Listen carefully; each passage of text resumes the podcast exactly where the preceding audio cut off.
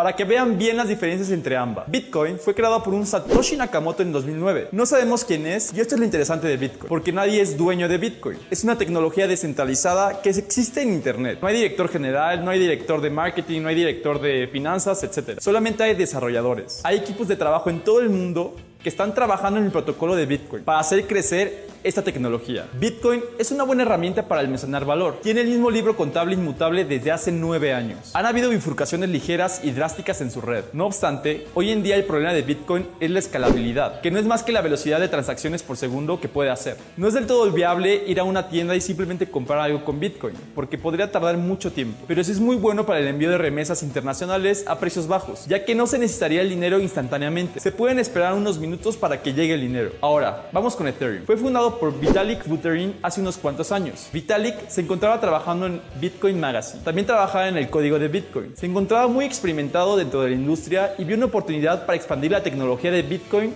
en donde estaba, convirtiéndola en Ethereum. Entonces, Primero que nada, Ethereum es un protocolo blockchain completamente diferente. En Bitcoin está el protocolo Proof of Work, el cual funciona a través de una solución de problemas matemáticos complejos con equipos especializados, un proceso llamado minería. Ethereum en estos momentos también es Proof of Work o prueba de trabajo, pero en un futuro será Proof of Stake o prueba de participación. Otra diferencia entre Ethereum y Bitcoin es que manejan sus propias blockchain y monedas. En Bitcoin está el Bitcoin y en Ethereum está el Ether. Y gracias al Ether el sistema de Ethereum funciona. Además, Ethereum es manejado por un equipo principal, liderado por Vitalik Buterin y otras personas. Así que vemos que hay un grupo de personas conocidas que dan comentarios sobre las mejores de Ethereum y su protocolo blockchain. Pero la diferencia más grande es sin duda los contratos inteligentes, los cuales son códigos que contienen desencadenantes virtuales para ejecutar una tarea que se necesita. Hagamos un ejemplo, el cual llamo la máquina expendedora virtual. Si coloco un parámetro como regalar un Ethereum en el contrato inteligente, cuando ciertas personas registren 5 votos, se les enviará a estas 5 personas un Ethereum. Entonces funciona igual que una máquina expendedora. Meto una moneda y esa moneda pasa por el sistema de la máquina y me entrega lo que yo quiero. De eso se tratan los contratos inteligentes. Están basados en reglas que al ser cumplidas se obtienen automáticamente las recompensas del contrato. Todo se basa en la criptomoneda Ethereum. No es que este sistema sea algo sumamente nuevo, pero sí es algo muy revolucionario en cuanto a la forma de implementarlo. Ahora vamos con la otra gran característica de Ethereum, las aplicaciones descentralizadas. Véanlo como Linux o Microsoft Windows, donde la gente crea aplicaciones y software dentro de estas plataformas. Está la blockchain descentralizada de Ethereum, donde está la base de las aplicaciones descentralizadas. Y luego están las aplicaciones descentralizadas